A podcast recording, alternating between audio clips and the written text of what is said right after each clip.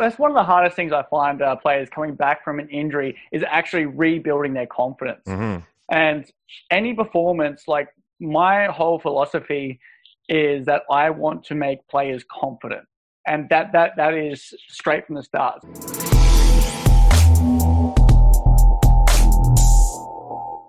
Welcome to the Upside Strength Podcast, your number one resource for all things fitness and performance in Switzerland. Today, I'm lucky to chat with Patrick Searson, ex rugby player turned personal trainer and strength coach. Patrick is based in Australia and now coaches hundreds of rugby players online. Patrick, thanks for coming on the podcast, man. Thanks for having me. Yeah, that's a pleasure. So, how? Let's get let's start from the beginning. How did you start rugby? Uh, I started rugby when I was how old was I? I was ten years old. So I switched over from soccer because I kept tackling everyone. So dad got me straight to playing rugby. Um, I have two older brothers. So my older brothers uh, were always pretty rough with me. So being the younger, smaller brother, I always want to try to prove my dominance. And that sort of got me into playing rugby. So I've actually been playing rugby ever since. I still play now. Oh, nice. Uh, where where in Australia are you based? In Sydney. Sydney. And how how big? I guess uh, for those who don't know, rugby is is one of the national sports down in, in Australia. So can you talk a little bit about, you know, in, in Sydney, how many how many clubs is there? How many different levels is there? Can you talk about all this? Uh, yeah, so Sydney specifically. Okay, so the top of the top, you have your Super Rugby, mm-hmm. okay, which is your Waratahs, which is New South Wales, the Reds. Um, what do you got? ACT, you got um, Melbourne. Melbourne have a team. Um, Western Force are sort of in and out. I don't know what's going on there. And then you have and they verse the New Zealand teams, mm-hmm. um, and then the uh, South African team, Argentina team. Not sure what's happening with Super Rugby next year. Who knows? Um, then under that you have the Shute Shield level, and that's the level I play.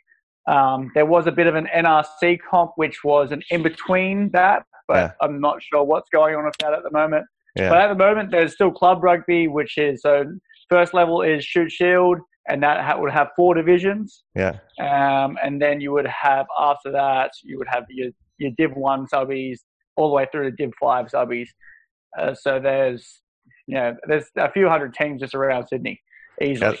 That's that's that's pretty huge, and, and there's a huge depth to the field as well, right? Compared to other countries, like if you look here in Switzerland, it's a small country, and rugby is still a developing sport, but we we only have a handful of leagues, and and there isn't much depth to to the to the teams and and you know even just number of guys. So how how was it growing up in that environment where really rugby is part of the culture and kind of everybody knows rugby everybody watches rugby? How, can you talk about that that culture a little bit? Yeah so rugby in australia it, it, it was probably a lot bigger back in when i was growing up in the early 2000s mm-hmm. obviously we had the rugby world cup yeah. 2003 and around that time was when I was sort of got start, just starting to go into high school. Mm. And in high schools over here, it's actually quite big. So uh, the biggest school systems, uh, it's it's very competitive. Uh, they'll they'll bring in players. It's yeah, it's actually it's actually quite competitive over here. That, but it's it's always good because people know, uh, know and talk about rugby over here. Um, it's sort of been dying off for the last few years, and that was part of the reason why I, I wanted to start something to help out more rugby players. Mm-hmm. Um, some of the other codes, like uh, rugby league, have been getting quite big over here. Yeah. Uh, same as AFL. Um, yeah. I'm not sure you know what AFL is, but yeah, that's getting quite big as well. And what's it? Soccer is sort of getting a little bit of a foothold, but it's it's sort of played in a different time of the year now um, compared to rugby. Yeah. Uh, but yeah, you got the Bledisloe that's coming up just this weekend, and I think that will be quite large. And I think uh, that needs to be a big thing. Australia needs to start competing in that again, mm. which we haven't for nearly 20 years now. um, we need to start competing in that. So I think it grows uh, in Australia again a bit more.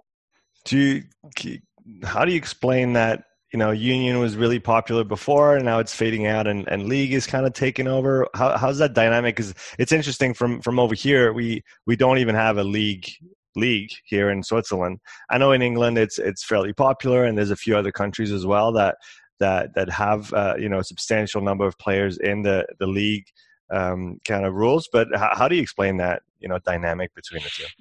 The different the differences. Yeah, I mean, so, I, I'm more how you know, culturally, why was one popular and that now why is the other one a little bit more popular? Um, I honestly, I just think it has to do with advertising. Like, is okay. why why rugby league is becoming more popular. Yeah. yeah. Um. Yeah, I think rugby league is becoming more popular. Just and it's mainly around Sydney, um, and mm-hmm. Brisbane, okay. those two two states. And I think it's been their advertising and then getting to their younger kids a bit earlier and mm-hmm. doing it better than what rugby union has. Mm-hmm. And I and it's just more accessible, right? Okay. It, it's much cheaper to go and watch a top level rugby league team yeah. than it is to go and watch a top level rugby union. So to go watch Waratahs, it would be, you know, maybe a couple of um, hundred dollars for a family to go.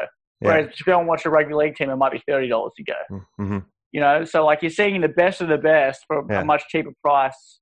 Um, and I also there's one sort of place in Australia where you'd go and watch that, um, or you know, a Waratahs game, which would be in Sydney, mm-hmm. in the heart of the city, mm-hmm. compared to a rugby league match, which is a bit more spread out over the city, or um, you know, Newcastle have a side, and just just along the coastline. There's more there's more teams, mm-hmm.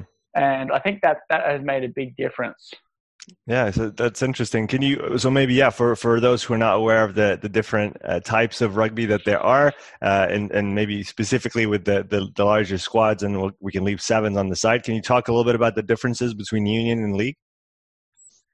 Um, as in like the, at the actual sport or the, the actual, yeah the yeah the actual yep. the actual sport on the on the field. How is it different one from the oh, other? okay, so most people yep. here would be more familiar with the union side of things. Uh, so first things first is you, you only get six tackles in rugby league. Mm. So you have six tackles and you have to make a play or you'll lose the ball. So usually they'll they'll kick, mm. right? So uh, field position is still really big, but you get six tackles and it's done. Um, every time you get tackled, they have the ruck, all right, and they get if it's a dominant tackle, they can lie on them for a bit uh, longer. There's mm-hmm. no fighting for the ball. They mm-hmm. have to get up and play the ball between their legs. Mm-hmm. And to be onside, it's not just last man's feet, it's mm-hmm. 10 meters back. Okay. Right? So you have 10 meters back. So it's a different style of fitness and it's a different style of player too, because for that, uh, you have to run a bit more meters. You have to be running backwards a whole lot more. Yeah. Um, the contacts can be a bit bigger right. uh, because because of that 10 meter gap. You mm-hmm. have that, that bit more time to uh, gain gain a bit more speed. So it, it's a totally different game. Um, even though it, they're quite similar, it, it is really a, a, very different game. Yeah, have, have you have you had the chance to play that side as well? Yeah, so I played that in school. Okay. Um, which is yeah, it was good fun. It's just different. Yeah. Um, I didn't like it as much because uh, the position I play in rugby union. Yeah. Um, doesn't doesn't transfer over as well, but yeah, it's still good fun to play. Like I, I have nothing wrong with it. What what position do you play? I am a seven in uh, rugby union, and I am I, I played centres in rugby league. Okay. So I found it really boring. yeah, it's it's not quite the not quite the same game. I can imagine that. So, can you talk a little bit about your career? You know, as a player, what were some of your defining moments uh, coming up as a rugby player? As a player, so my my my thing was I always just wanted to get as high as I could. I'm I'm not a big guy. I've never been a uh, a big guy. Like I'm 176 centimeters tall, mm. and you know I I get to about 86 kilos lean max. Mm-hmm. um, otherwise, to when I push up to about 90, 90 92, you know, I'm, I'm, starting to put on a fair bit of fat to get there. Right. Um, and I just don't like how I feel when I get I get there. I don't usually play as well, so. Mm-hmm. Uh, for me to make first grade at that weight uh, in that Shute Shield competition was quite a big deal because I'm mm-hmm. still like a, a, small guy. I had to be I had to be a lot stronger uh, than most people. Yeah. Um, I, I, first made first grade when I was 21, okay. and that was that was pretty young, and you know I could have still pushed for some higher honors there. But I did my MCL and my PCL in a uh, in oh. a clean out. I got cleaned out from the side. Right. And then that that took me that took that was near the start of the season. and It took me the whole season to pretty much come back, mm-hmm. and I just totally shot my confidence for pilfering the ball, which was like my thing. Okay. Um, being a pest. So. Right. Did you? Yeah, so you then, have you been able to, to get that back? That you know that, Yeah, that confidence yeah. In, in, in your game? Yeah. Yeah, so that was, that was probably one of the hardest things. I, I uh, went away, I came back. Um, had to, I had to think I had like six months off um, Okay. after that, and I came back, came back stronger. Put a whole lot of work in, came back and uh, remade a first grade team, and we actually had quite a good side. So that was we didn't win the comp, but you know for the team I play in, which hasn't been a notoriously a strong team for the last Mhm. twenty odd years, and I've got a, there's a few reasons behind that, but um, it's a, it's a club I was I grew up with, so it's a club I want to help grow. Um, Yeah. And we actually had quite a good team when I was playing first grade then. So What? So one of the things you do um, is in your coaching with with the other rugby players that you work with is is injury prevention. Obviously, as a as a strength and conditioning coach. So can you talk a little bit about that? More the recovery, like the mental side of a recovery from an injury. I think it's it's a very important part, and we don't talk about it as much as the actual rehab process. You know, physical rehab process. So can you dive a little bit into that? Maybe talking about your experience first, uh, coming back from that nasty injury, how you get got over that fear of you know getting back on the pitch and, and playing full strength again, and how you now help uh, your players, your athletes to to gain that confidence back even after a, a bad injury sometimes. Yeah, definitely. That's um, that's that's one of the hardest things I find uh, players coming back from an injury is actually rebuilding their confidence. Mm-hmm. And any performance, like my whole philosophy is that I want to make players confident. And that, that, that is straight from the start. So yes, I want to make them strong, but what is the end goal is I really want to make them confident in their own ability. Because when people are confident, even if they haven't done strength training or they haven't done any prep, they just come in with that confidence, they play well. And so that's my whole thing. And when you get an injury and they just wipe away that confidence, Mhm. it, it is a, it's a really hard thing to come back from. Like it's a painful, it's a soul searching um, place. So one of the first things I usually uh, when I when we're talking to some of my players that have have an injury, is I usually ask them to go into the pain. Don't try and run from it. Don't try and hide from it. Just go and see what it means to them. You know, just sit with it. Just sit with you know those feelings that come up around that injury. I remember when I did that, and it, it came up a lot of self worth issues. You know, a lot of things that like because I have this injury, or may, maybe I'm not good enough for X, Y, and Z in my life. You know, Mhm. all these different aspects came up. So just just sitting just sitting with the pain, just sitting with that that that that in your back of your mind uh, is very. Uh, it can show it can show you a lot about yourself. Mhm. So that's usually my step number one is just you know see what comes up around it, and then step number two is we're going to start building confidence. So start building confidence. We're going to start getting you stronger. We're going to start working out little weak links. You know, we, let's have a look at how that injury happened, and Mhm. let's see if we could uh, either make it a safer environment and trying to train that position. So maybe they didn't have the mobility in a certain position.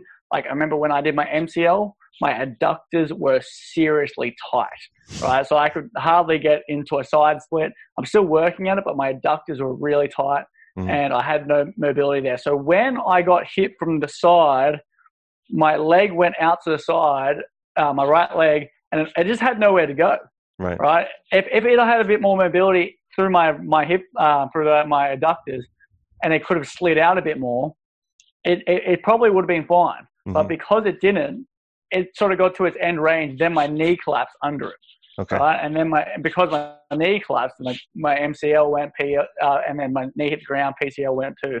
Right. Um, so looking at that, looking at the footage, and being like, okay, if I get here strong and you know I work on that mobility, then I can come back a stronger player, right? And Mhm. I shouldn't have to worry so much about that happening again. Mhm. And I have been put in those positions of late uh, where that sort of similar situations happened, and you know I haven't done it again. I've actually my my extra mobility and strength in my and length has really helped me. It has really helped stop that. All right, so number two is obviously getting stronger. Mm-hmm. And then number three is then getting back on the field and in the training and practice and just practicing how that, that position. So like I was in the jackal. It was just me getting back over the ball and getting getting getting myself hit. I just had to be in there and I had to get it done. Mm-hmm. Right in practice. And the more I did it, the more my confidence came back. And I'm not one for using pads. I want people to come and actually hit me when I do that. I'm like, yep, let's go let's go. Let's let's just go. Like, otherwise, I'm going to be fart assing around about it, and I don't want to do that. Um, so that was that was my comeback uh, personally, was just to get in there and actually just do it. Do that same thing that happened to me in the game, and just practice, practice, practice. And then by the time I got back out in the field, it was like it hadn't happened.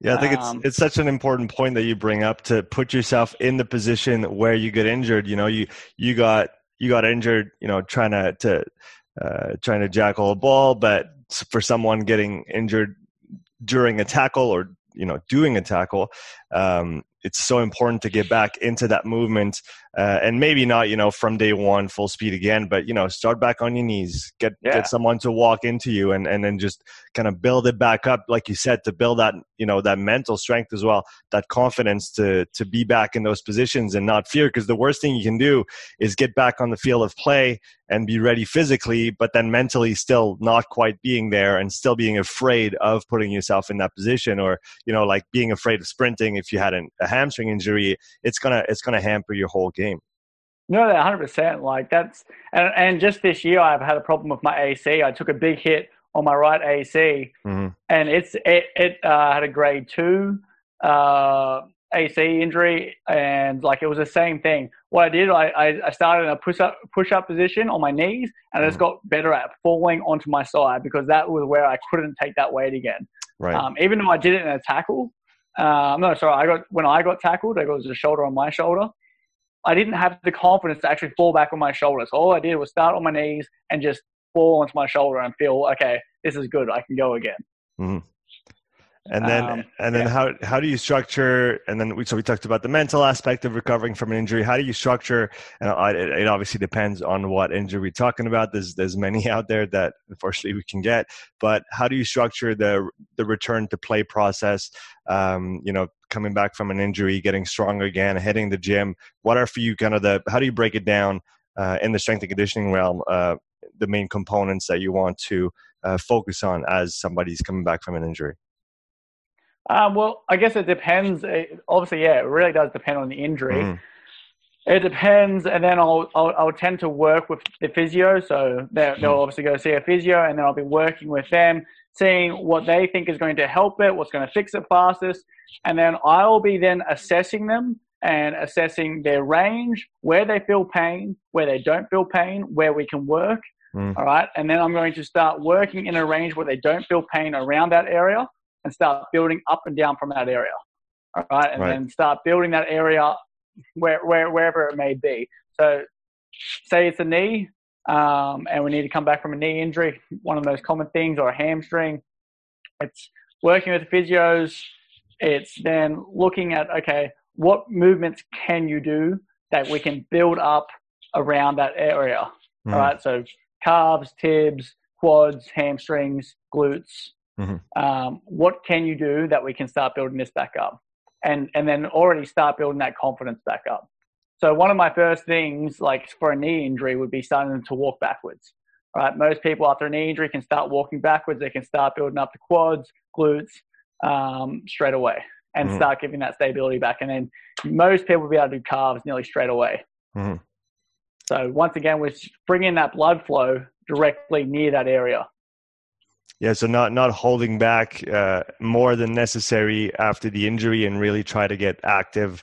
Uh, you know, soon after, obviously, as as long as uh, as it doesn't produce excessive pain, and and that you know, like you said, checking with the physio that it's okay. But movement is key here. Yeah, definitely, movement's key. Like if if if you're going to sit around, if you're going to sit around and not do anything, then it's going to atrophy, and we're we're not really helping it out. And you know, blood is everything. blood brings the nutrients. Blood brings life. So we need to get that blood back pumping around that, that area, especially if we want it to heal faster. Yeah. Um, so so definitely the movement aspect of uh, recovery is is uh, is very important in my protocols.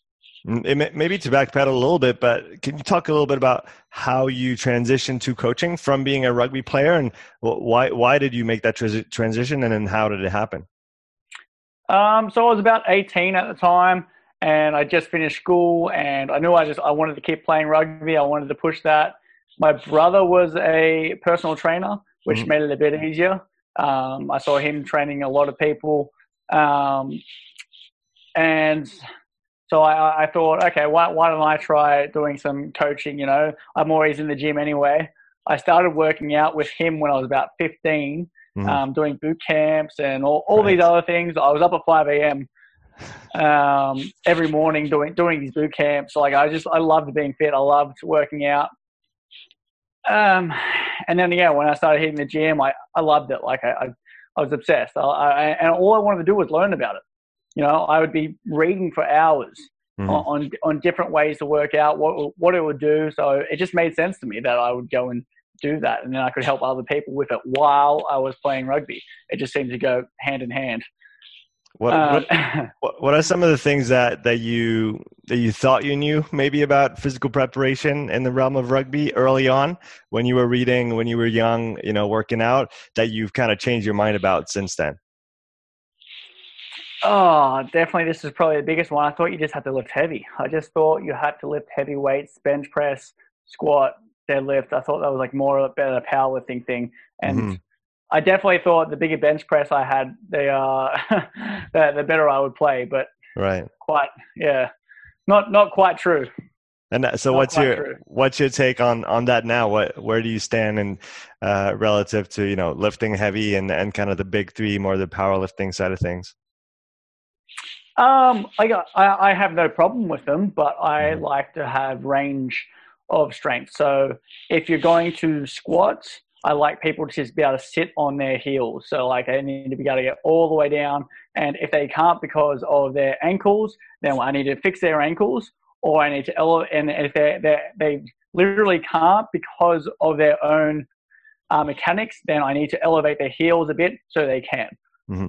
So the main thing, there's a big thing I look at, and the best ball runners of all time, if you look at them all, they all have giant quads and glutes. All right. And a lot of the movements that I see guys doing, they don't they don't train, they don't target their quads well enough. So when they squat, they've got to squat all the way down. Mm-hmm. Um, number two is that, uh, but sorry, I should say, they can't squat until they earn their squat though. So earning their squat would be that they would have to have the range, um, or they would have to do, have done enough unilateral work to have earned that squat. Mm-hmm. All right. So during that unilateral work, they if they should be able to acquire the range they need uh, to do a proper squat. Mm-hmm. And if they can't, that's when they'll elevate their heels. Um, so that's that's a big one for me around around the legs, hamstrings.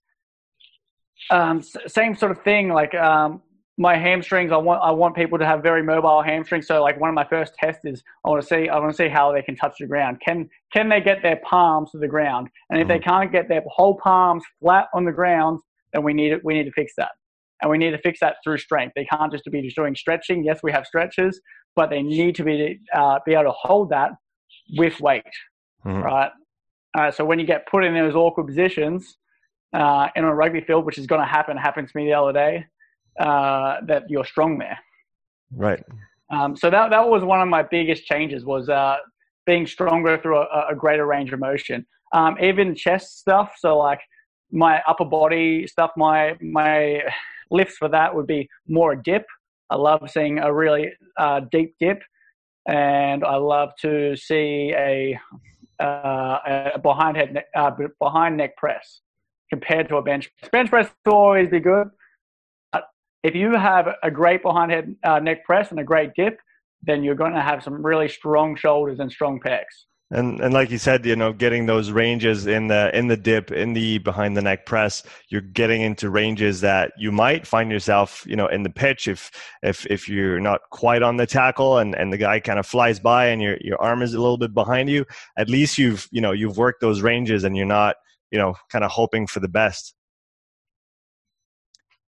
Yeah, for sure. Like that's that's one of the biggest things that I find is is guys get hit and they've done a lot of pec work, but their pec work's only been to here, and then their pecs get torn back to here. You know, like that extra bit of range is is uh, where people need to be strong, and and uh, that's where they, they might get hurt.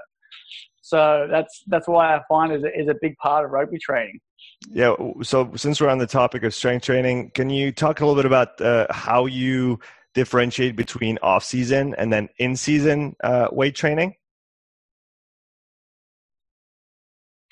It depends on the player. So um, it depends on the goal of the person too. Mm-hmm. Uh, for me, uh, me personally, I do. I, I at this year I just mainly focused on keeping myself on on the field because I just kept having these little niggles like my wrist, uh, my back. I just kept putting, put in weird positions this year on the field. So for me, it was just my in season has been literally make sure I feel good by Saturday. Mm. And it's just been a, a, matter of just getting some blood flow and uh, some hypertrophy training to keep to keep me feeling good um, right. and keeping my size on during the season. For other players, um, like a young player uh, that you know might recover a bit faster. And if their goal is size, then we can definitely still put some size on and some muscle mass during the season. If, it, if their goal is power, then we can still keep them getting more powerful. And I can, I like to teach uh, the Olympic lifts, uh, especially uh, the power clean and power hang power snatch is one I, I like to use a lot. Mm-hmm. And I like to be able to get those lifts up uh, during the season too. Mm-hmm. Are, are you able to, to get those uh, those lifts as well with players that you don't see in person that you you know coach from uh, from afar? Yeah, so that's that's one thing. One big thing I've been really working at is uh, getting guys to actually take. So when they sign up with me, I get them to video all their last sets and from a specific angle, so I can see it all, and mm-hmm. then I can break it down by screenshot by screenshot exactly how I want them to do it. And yeah, by by online, it's been actually been working pretty well. Um, surprisingly, I, I, I, wasn't sure how it would first go when I first started doing online stuff, but yeah, yeah. it's actually working quite well. So can, maybe can you Which talk a little cool. bit? Can you yeah, like can you talk a little bit about your process when it comes to coaching online? What are what are the key things that you've put in place to make sure that you can follow up with your guys to make sure that they you know stick to the program, do the work, uh, you get the feedback that you need to coach them. So talk about this whole online coaching process that, like you said, is not always easy, but uh, when you figure out a good system, it, it works quite well. Yeah, definitely. So I use Train Heroic, which is uh, really simple to use. It shows me when all my athletes have logged a session. Um, it's very easy for me to put the videos in um, of each exercise, how I want it performed. I'm a bit of a uh, technique, uh, a bit, yeah, I'm a, I'm a, bit harsh on technique. I like I like to have really good technique, mm-hmm. and yeah, I, I, really do believe that uh, shit reps will make shit results, and good reps will make good results. So I'm I'm very harsh on that, and I don't mind, especially with young guys. Young guys, especially, just they just want to lift some tin. I get it. Like they just want to lift heavy, and I can be a bit harsh on them sometimes, but they can really respect that too. That I come back and I and, and I stick to my guns of you know what I want from them, what I mm. want to see. Mm-hmm. Okay, so the first thing I do with most people is I, I do a quick. I get them to send me some videos of uh, how they move, and the first program is always laying a base because I haven't met anyone yet who have who's had a really strong solid base from ankles to knees, quads, hips. You know, they've, they've got these big weak links where we can get huge gains straight away. Mm-hmm. Um, your rotator cuffs, your scap work. I, I, straight away, if I can lay a better foundation on 99% of athletes, they will come back stronger and they'll feel better. All their other lifts will go up around it. So my mm-hmm. first thing is laying that base, that foundation, and then I get to see those foundation movements that I put uh, that I put in. And after I've seen that, then I can sort of see where they're at, and I can I, and and I can judge from there. Okay, you will be you'll do better if you go to like a, a more power based program now, or this person will be better staying on a uh, more uh, more a base building program. Mm-hmm and from there they have to send me their via their videos of their last set and that's that, that's what's important is me actually seeing them move and then critiquing them and letting them know. And then they have that feedback and they have the feedback of looking themselves. So then they're knowing what they're looking at. Um, I think that's really important. And me explaining, you know, what I want from each exercise and then having a target for each exercise. Mm-hmm. So when we have these targets, then we can start, you know, working towards something. And I find that really important uh, for, for players, for, for anyone, you know, when you have that target and to, to push towards. And then I have a bit of a community going uh, where I, I want everyone sort of pushing each other to go mm. after these targets. You know, I wanted that bit of a competition. Uh, can you talk a little bit? Something you, you mentioned that that popped out for me is you want them to know what to look for when they're doing their lifts and maybe even looking at their own videos. So building in almost uh, a little bit of uh, autonomy from your athletes. So how how do you can you we push that a little bit farther? How do you uh, try to bring that to your players so that you know they're maybe not fully self-sufficient but at least they have a certain level of uh, you know they, they know what to look for they know how to think they know how to adjust maybe from one day to the next if they're not feeling great. All those little details that we don't think about you know because you you just think oh i just need a program but the, the program is the easy part. Applying mm. the program to everyday life is actually the hard part so how do you convey that to your athletes? Yeah that's that's the biggest thing isn't it? Like we're not robots, and uh, a lot of people think that like there's this one secret program that's that's going to get them everything. When really we're not. We're, it's not. You know, we're all individuals. We're all going to recover at slightly different rates. We all have different mechanics too on how we work. Mm-hmm. So my biggest thing is trying. You know, uh, the quote is, uh, "You can you can only lead a horse to water." Right, but I want to make right. that, that, that horse thirsty. Uh, I want I want them to want to know, you know, how can they how can they improve themselves? How can they become better? So I guess it starts in the beginning when they first do sign up um, with me is is a big goal setting thing. All right, so I, I, get them straight away to write down all their goals. You know, what are they? Who who do they want to become? Who do they want to be in one year's time? All right, and once we have that picture, who do you want to be in one year's time?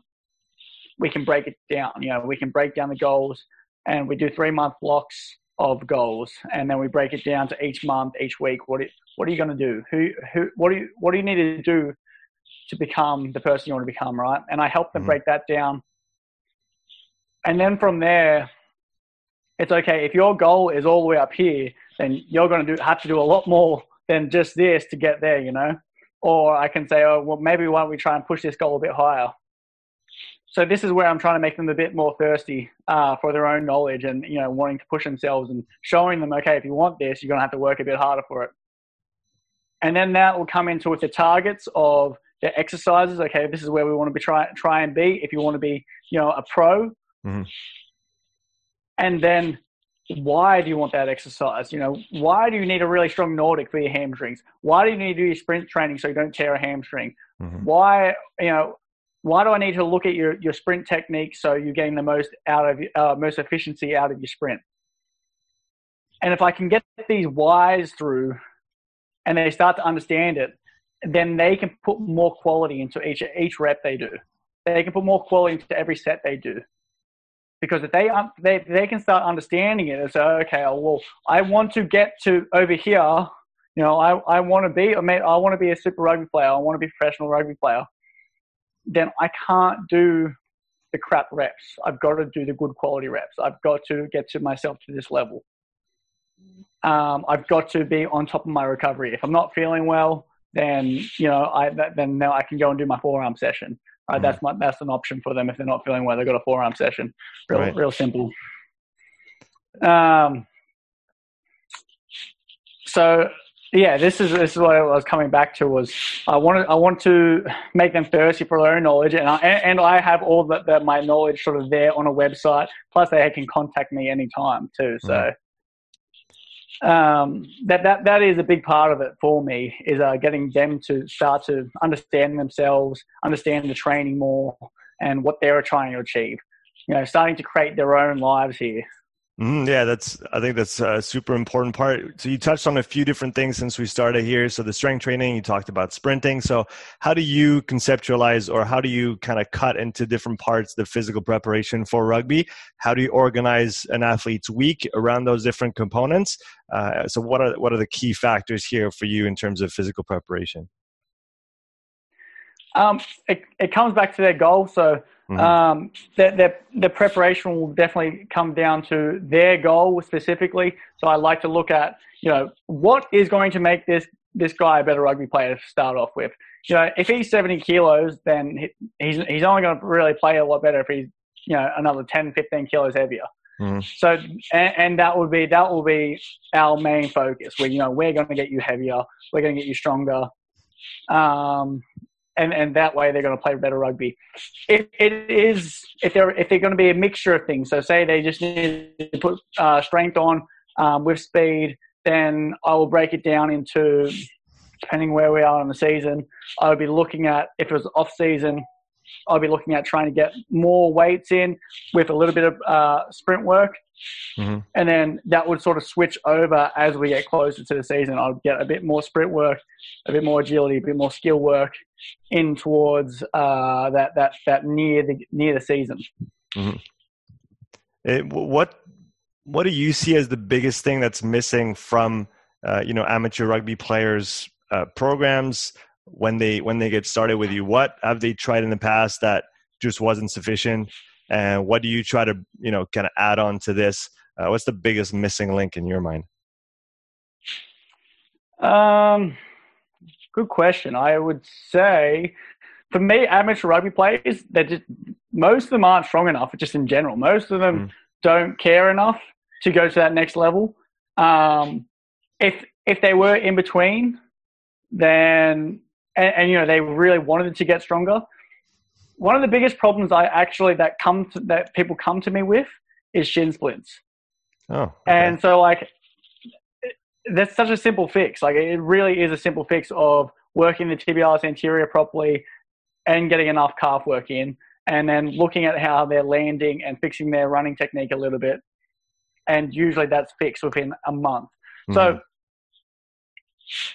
amateur rugby players who get a lot out of just fixing their own techniques. So, so if, if they wanted to be fitter, looking at how they're breathing, how they're moving, um, and making sure they're getting strong enough.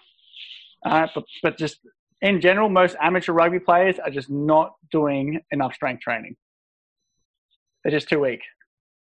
And then, how do you uh, how do you balance that out with you know uh, busy personal schedules if somebody maybe has a has a family already uh, how do you usually you know uh, play play that card because we we all know that recovery is is such a big piece when it comes to you know you got to do more work well you got to recover more as well uh, but then if you're lacking sleep for you know work reasons, professional reasons, personal reasons. Uh, I see you have the doggy there in the in the room. Yeah, I, she just came in. My sister's husky just came in. she she just wants to be part of the show, man. yeah, she, she just let herself in the door. The door was closed. let herself in the door. nice. Well, well, well, we'll do we'll do it. We'll do with her. That's that's yeah, totally fine. so, so she is now she is now in it. She's now course. part of the podcast. Exactly. What's yeah, her yeah. name? What's her name? So she, we can uh, introduce uh, you properly. yeah, yeah, Leah. Come here. Leah. She gonna get up. Yeah, Leah. No, she's not gonna get up. She's gonna lay down. I actually have my dog next to me too. So she came in to join us. My dog's super quiet. That's Nala. um, yeah. Yeah. So talk about that, the recovery aspect, and how you might help someone manage a busy personal and professional schedule around, uh, you know, training for rugby. Yeah, of course. So a, a, lot of my clients are in that in that boat. They're in that mm. boat where they're they're working a full time job plus they're training for rugby um, plus you know trying to get to the gym. So it's it it can be you know really full on. Um, so so first of all, the number one uh, rule for me is sleep, and let's see how we can get you the best quality sleep possible. Mm. So sleep hygiene is always going to be number one. Making sure their room's dark. Um, you know, making sure that that everything around their sleep time is becomes a schedule. Doing all sorts of little things like journaling, um, some meditation techniques I, I, put in there for them. Um, there's, there's a whole bunch of things I do around sleep, but sleep is number one. how many hours and what kind of quality. I do ask um, my guys if they, you know, they really want to take it further, is to get a Oura ring because I use an Oura ring or a, a Whoop band, mm-hmm. and let's actually have a look at how well you're recovering and tracking their HRV. Mm-hmm. Um, I can get a better better understanding around that. Do you, do you actually do you actually sorry to cut you off get, did you do you actually get them to for those who do track hrv do you get them to auto regulate the training in some way uh, given their their scores or is it just something that you use for kind of information purposes to so that the athlete knows on that day uh, how they might feel when they go into training um, i just give them a bit of free reign there so mm. I, I would like them to have a look at their HRV and not be like, oh, okay, I really need to change my tra- my training program mm-hmm. um, too much today my thing is if they're really flat, then keep uh, the intensity and drop the sets and mm-hmm. just re- really reduce volume. So that's usually my go-to. If they're re- and if they're extra flat, then go to a uh, a uh, forearm session or a, uh, grip strength session. Mm-hmm. But my my main thing is just become aware of how they're actually recovering. And I mm-hmm. think that makes a uh, really big difference. Is just that that level of awareness. Oh, okay, I need to sleep a bit better uh, if if I'm going to get my best quality recovery. And and just having that that little tracking just gives you a little bit of a reminder. Oh, okay, maybe I'm not quite on track at the moment. Maybe I've been going out too much, or whatever it may be. You know, mm-hmm. maybe I do need to pull back a little bit. And then if they if they do if they need to pull back, then they can let me know, and I can show them how to do it, or I can do it for them. What what currently fascinates you in the in the rugby performance world? Um, what really fascinates me? That's a good question. Um, what really fascinates me, I, you know, uh, what really fascinates me is those guys that, Leah, what's going on? She wants to talk. She's to never like this. She's usually really quiet. She's usually really quiet husky. And she can tell we're having a great time, and she wants to be. yeah, now she wants to come have a chat. um, yeah, I, am really what I really love is uh, seeing guys that can uh, that just have this knack for busting tackles. Right. Um, I have this I have a thing for uh, farmer kids, like kids that grow up in farms. I think they have a lot of uh, strength that is untapped when if you're a city boy and you go you just go to the gym. Mm-hmm. Right? It's not the same. Yeah. And it's something like that I want to try and develop with my players. So I do a lot of sled pulls, a lot of farmer carries, and I add them together. I do a sled pull farmer carry uh, thing together. Yeah. And I do it for, uh, I try and keep it low intensity and I try and keep it uh, for, for, quite a bit of volume.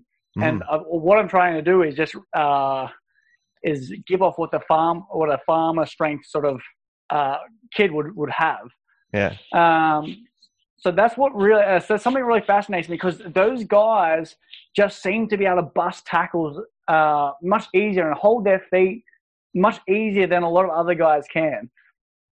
Um, you know, I have no, I have nothing to prove that, but it's just something that I've observed over, over the years it's it's really funny you say that because there is that you know that theme coming back, and we see that in rugby, you see that in wrestling, and other sports as well, where those kids come come from a, a very physical upbringing and, and background, and they do have that. You know, my mind goes to strongman, but it's it's not even really you know it's not necessarily that per se. Uh, and and obviously, you know, some kind of strongman training can can be beneficial in the realm of rugby, but it, it, it is not what necessarily the, the differentiating factor. But mm-hmm. like you say, it's, it's really interesting to see those kids come up and they, they just have that ability to, I don't know if it's create tension upon impact and, and really, you know, get really stiff really quickly so that, you know, mm-hmm. they, they don't, you know, kind of flop to the ground like a spaghetti. Uh, yeah. and, and they're, they're able to, you know, like you said, stand their feet, keep moving. Uh, is that something that you're able to to kind of train a little bit in your opinion or does that really come from your background in general no definitely i think i I, think if you look at like what they were doing on a farm work, especially here in Australia, you either you know with sheep or you're moving hay bales, as my dad used to like to say. Um, but what I like to yeah, so there will be parts of my programming where it'll be very low uh, intensity high volume of sled pull farmer carries where I actually join them together and they've got to walk a sled while carrying a farmer carry mm-hmm. you know, uh, 60 to 100 meters. Right. And you do that a couple of times, and yeah, it's not heaps heavy, but after you do it, done it a few, a few times, you know, your body is actually getting pulled apart. Right. And you know, one of one of my best athletes, he is uh, well, he's about 82 kilos, so he's not a big guy. He's a halfback, and he's he's what top top of the try. Oh no, sorry, he's second in line in, in try scorers this year in the mm. Shute Shield, so just under professional. So hopefully right. get a get him a professional contract next year. Nice. Um, but his ability to beat tackles and just just get hit and keep moving, since we've done a lot of this work, is just insane. Like he's just amazing at it. Um, I, I, keep putting uh, films up on my Instagram page of him, of him just absolutely dominating tackles. Yeah. Uh, what do you think is the biggest? If somebody wants to, you know, learn how to do that better, uh, where where do you start when it comes to to that? Is it is it a certain attitude that you bring into contact?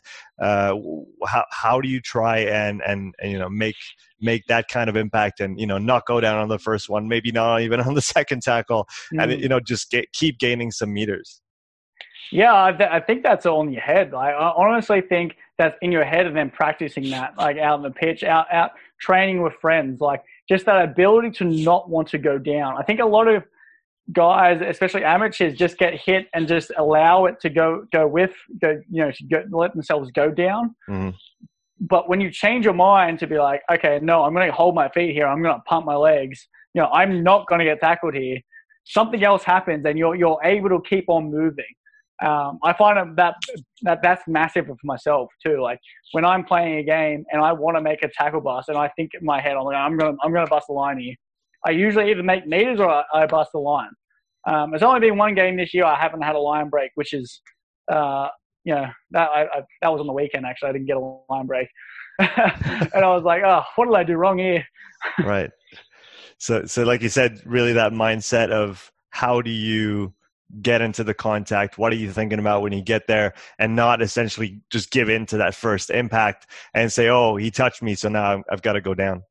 That's it. And, and I, I train a lot of kids, like 14, 15, and they're so used to being told to go down. You yeah. know, they'll be at, pad, uh, at training and they'll, they'll hit the pads and they go down, down, down. So they go down.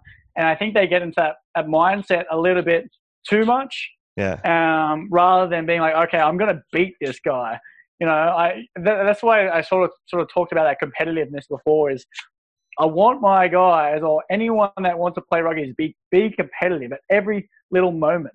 You know, every time you carry the ball is an opportunity to, to be competitive and want to beat that person. Mm-hmm. Um, and that's you know, I, I I love that. I love that bit, a part about it is it's yes, it's a whole team effort, but in in that you have individual things as well, where you get the opportunity to try and beat someone. It's the same as for me for tackling. It's like tackling for me is such a mindset thing. Yes, you need technique and you need to learn where to put your legs, but if you want to make a tackle and you want to put someone on their ass or you want to chop them, then it's in your head. It really is so much just in your head, being like, "Yep, I'm going to do it," and you just you just go out and do it. Yeah, Patrick, it's been a, a, great pleasure talking with you today. I've got a couple short questions to, to finish off here. What would be one piece of advice for amateur players who want to take their game to the next level? I would say go and get yourself a coach. Um, you, you, honestly, I have a coach for everything in my life for business, for my own coaching, for my own strength conditioning. I've had coaches. If you want to progress faster and actually be guided, go and get yourself a proper coach. Mm-hmm. like I'm not saying for this from you need to go see me. You can go and see any coach that has coached people before for what you want to do, and make sure they're doing something that for you want to do. You know, mm-hmm. if you if you say you want a business coach, go and make sure that business coach has made millions of dollars if that's what you want to do with business. Same as rugby. If you want to go and play rugby, then go and get yourself a rugby coach who knows how to get you uh, get you to that level do you do you usually recommend any books for for people to read? Is that is that something that you try to, yeah. to bring to your athletes? Yeah, definitely. And it, it depends where they're at in their, their life. Um, I, I do a lot of Stoic books. So uh, The Obstacle is the Way is probably one of my favorite by Ryan mm-hmm. Holiday. Yeah. Um, and most books by Ryan Holiday I recommend. Um, and that's just coming back to that mindset, that Stoic philosophy that, um, you know, we're greater than we think we are and it's you know a lot of it's in our head. Um, so a lot of a lot of Stoic books I like to recommend to my clients is and just about the mindset. Yeah, that's that's perfect. I was going to ask you for a non-training book, so so that fits the bill right there. Last question for you, Patrick. Uh, what if you could change one thing about the rugby strength and conditioning world right now? What would it What would it be? Um, I would say people are way too soft, and they need to harden up and actually do some hard work, and then go and recover. Uh, stop going out and drinking so much and ruining your recovery. There's two things. no, I, I, like it. That, that, makes a lot of sense. Patrick, it's been a pleasure talking with you today. So, for all the, the listeners that are interested in learning more about what you do and what you offer as a service for rugby athletes, where can they find you on, on social? Uh, on social media, you got Rugby Development Coach on Instagram and on Facebook. And then my, rug, uh, my website is therugbydc.com. Fantastic, man. I'll link those in the comments for all the people watching and listening. It's been a pleasure having you today. Thank you very much. Thanks for having me. All right. Take care, Patrick. All right. See you later.